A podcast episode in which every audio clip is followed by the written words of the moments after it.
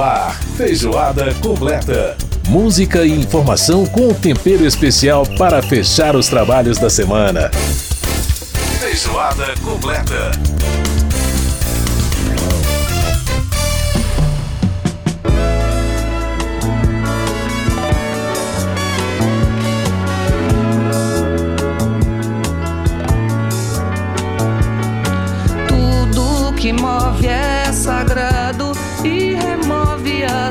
Olá, bem-vindo a mais uma edição do Feijoada Completa. Eu sou Cláudio Ferreira e estou no comando em substituição ao meu amigo Edson Júnior que está de férias. O programa de hoje tem um cardápio variado. Na próxima hora vamos falar sobre carteira de motorista, sobre o turismo diante da pandemia e sobre economia. Além de fazer um balanço final das Olimpíadas de Tóquio e saber sobre as Paralimpíadas. Um abraço para você que nos acompanha pela Rádio Câmara, pela rede legislativa de rádio ou pelas rádios parceiras em todo o país. Você também pode seguir a nossa transmissão pelo aplicativo Câmara ao Vivo. Nossa trilha sonora hoje faz uma homenagem especial aos 70 anos do cantor e compositor Beto Guedes, mineiro como nosso titular Edson Júnior. Beto foi um dos expoentes do chamado Clube da Esquina, que levou a música de Minas para todo o país a partir da década de 70. E tem várias canções que estão na memória afetiva da gente, não é mesmo? Esta que abre o nosso programa é Amor de Índio, um dos clássicos do repertório dele.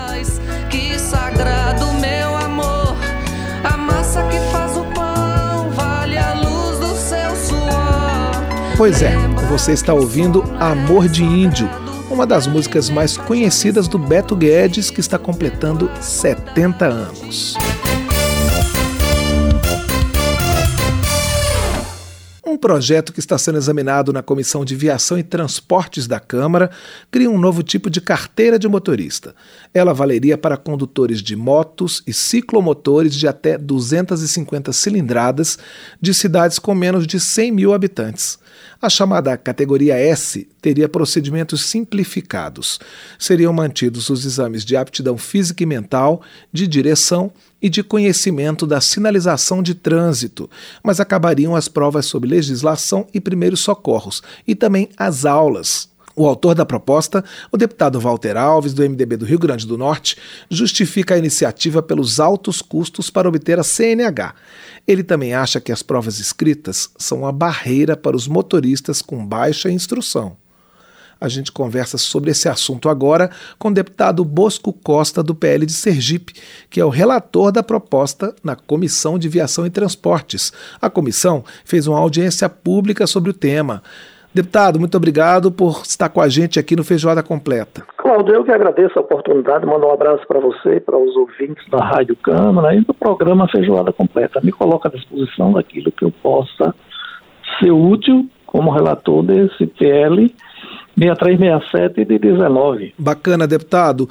É por que, que o projeto propõe essa categoria de carteira de motorista com procedimentos simplificados? Quais são as principais dificuldades desses condutores de motos e de ciclomotores para poder obter a carteira nacional de habilitação? O trânsito no Brasil, ele mata mais de qualquer doença.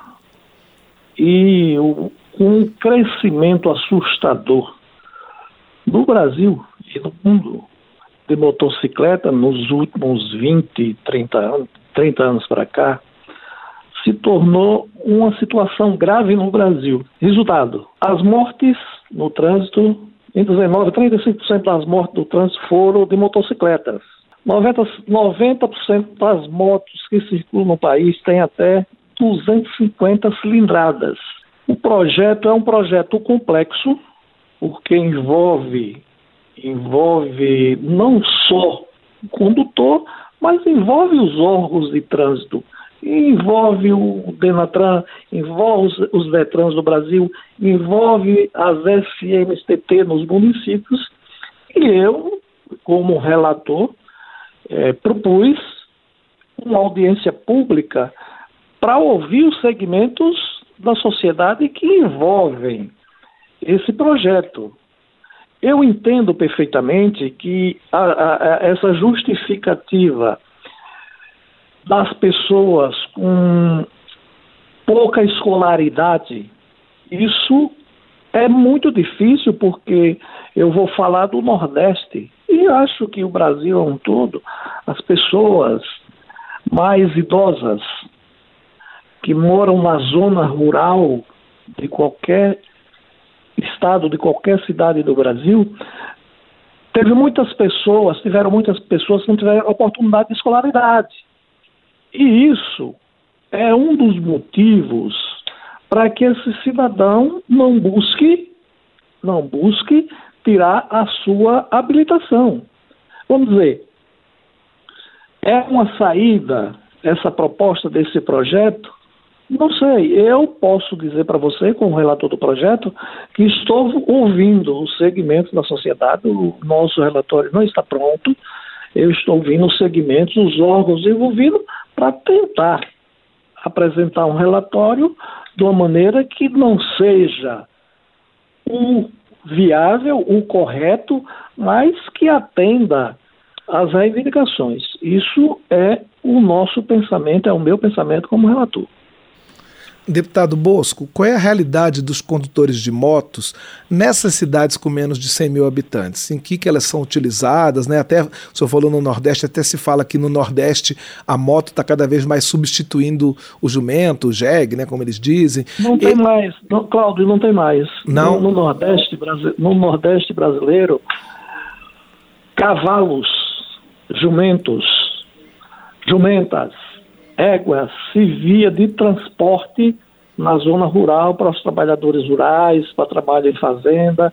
Hoje, você chega em qualquer propriedade, o cidadão está lá tocando a sua pequena boiada montada em cima de uma moto.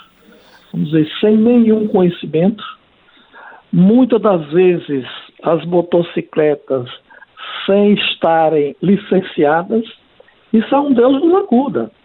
É um problema gravíssimo, porque hoje não existe mais comércio de animais, eu posso dizer, no Nordeste. O comércio de animais que tem no Nordeste são animais caros, animais para vaquejada, para festa, para eventos de vaquejada. Mas hoje não compensa mais, ninguém cria animal para trabalho no campo.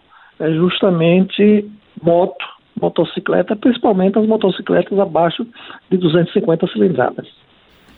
Deputado, os participantes da audiência pública que discutiu esse tema na Comissão de Viação e Transportes, eles foram contrários, na maioria, é, é, a maioria deles foi contrário ao projeto. Eles elogiaram a intenção de simplificar o processo de obtenção da Carteira Nacional de Habilitação, mas eles dizem que ela pode pôr em risco a segurança no trânsito. E eu queria que o senhor ouvisse junto com a gente o que disse o diretor do Departamento Nacional de Trânsito, o Denatran, que é o Frederico Carneiro. Vamos ouvi-lo o Brasil registrou em 2019 mais de 31 mil mortes em decorrência de acidentes de trânsito. Só motocicletas envolvidas nesse acidente, nós tivemos mais de 11 mil mortes relacionadas à motocicleta. Ou seja, isso dá 35% do total, sendo que a frota de motocicletas é bastante inferior à frota dos demais veículos, automóveis, caminhões e ônibus. Então, ou seja, percentualmente esse número é extremamente elevado. Isso nós estamos falando de morte. Mas na maioria das vezes, esses motociclistas né, graças a Deus, eles não chegam a vir a óbito, porém, eles lotam, vêm lotando os leitos hospitalares do nosso país. Pois é, deputado, lá na audiência, acompanhei a audiência, os debatedores também falaram no aumento do número de infrações de motoqueiros, no aumento no número de pessoas não habilitadas conduzindo motos nas ruas e no aumento de venda de motos, principalmente nesse período de pandemia, com essa questão do delivery, né, de tudo que os motoqueiros é, é, foram é, reforçaram, né? O trabalho deles foi reforçado durante a pandemia.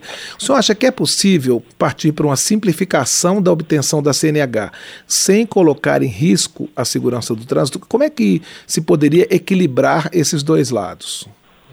O, o Cláudio, na verdade, é como eu iniciei a minha fala.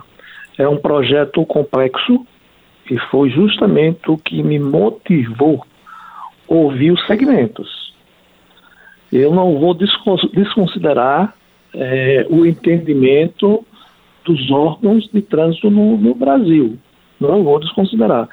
Eu pretendo ouvir como ouvimos na, na, na audiência, infelizmente, a agenda nossa política é complicada.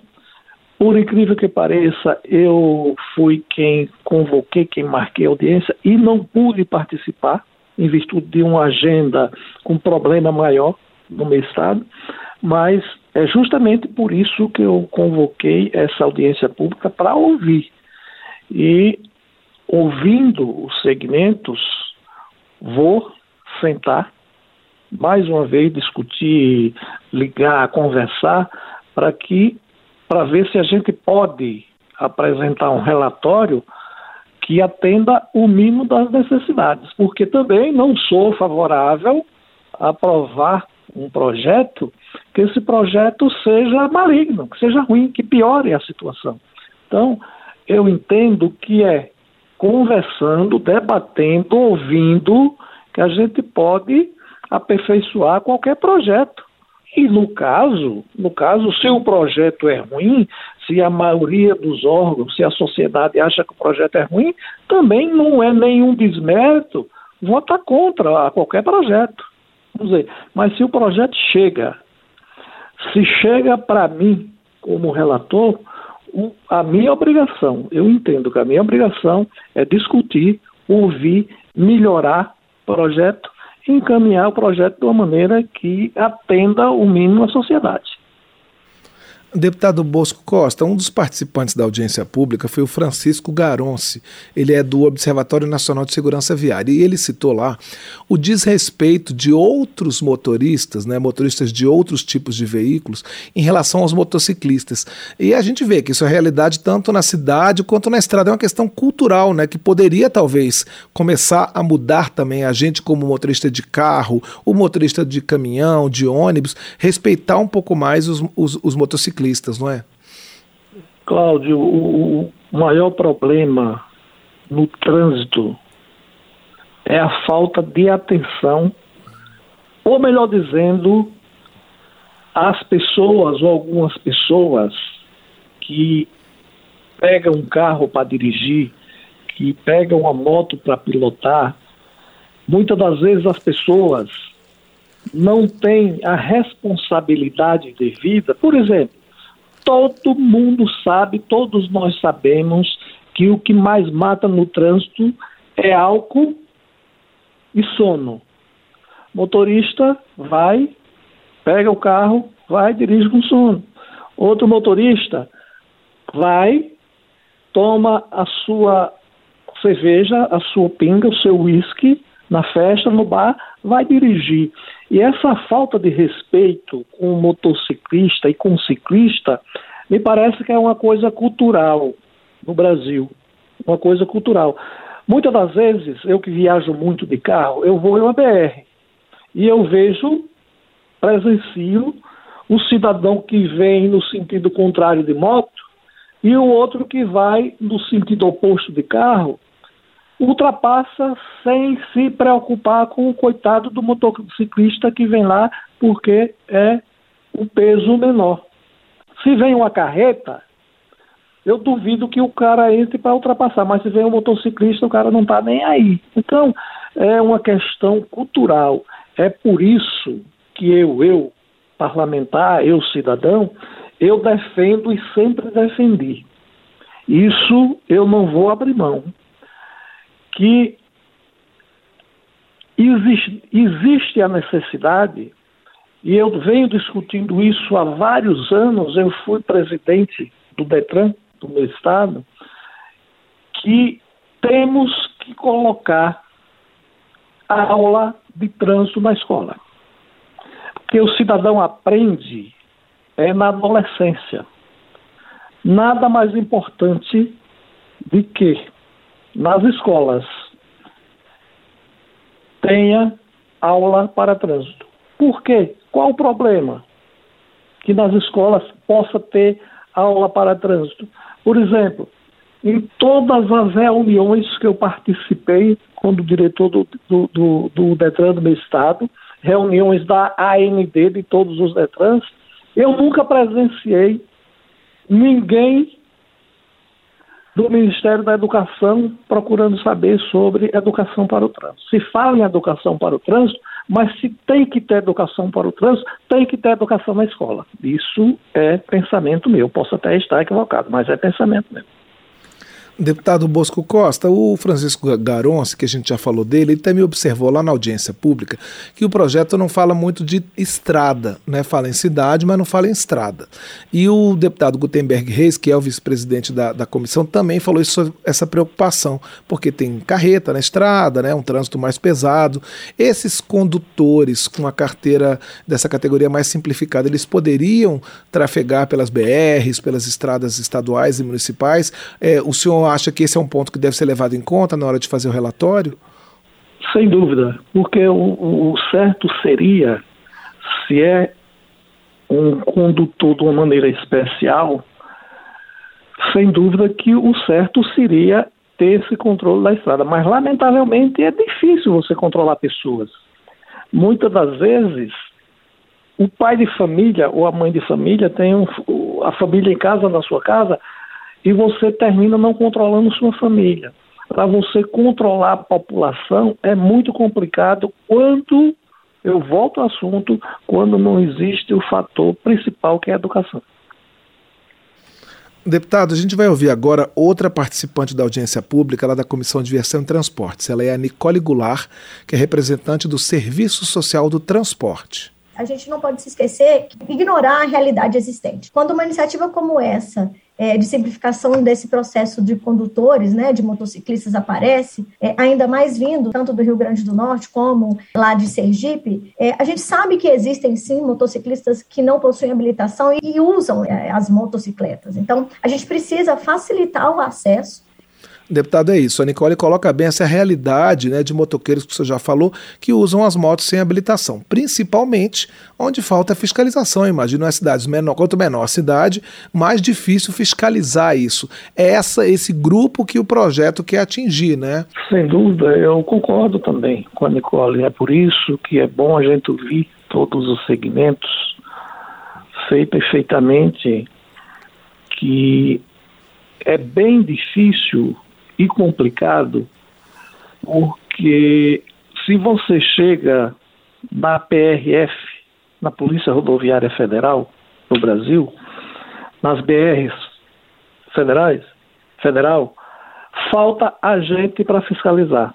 Você chega no município com 100 mil habitantes, tem 10 agentes de trânsito ou 20 agentes de trânsito. Muito difícil a questão de fiscalização necessária mas muito difícil. Ok, a gente conversou com o deputado Bosco Costa, do PL de Sergipe. Ele é o relator do projeto que está sendo discutido na Comissão de Viação e Transportes da Câmara e que cria uma categoria simplificada de habilitação para condutores de motos e ciclomotores em cidades com até 100 mil habitantes. Deputado, muito obrigado pela sua participação aqui no Feijoada Completa. Cláudio, eu que agradeço a oportunidade e me coloco à disposição, não só hoje, mas dia e hora, para discutir qualquer projeto, qualquer coisa que seja necessária.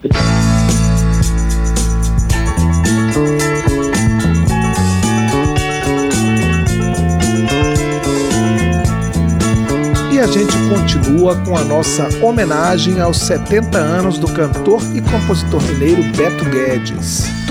Uma música que combina com essa agitação de motos e ciclomotores. Feira Moderna. Depois, um rápido intervalo e a gente volta já já. Medo.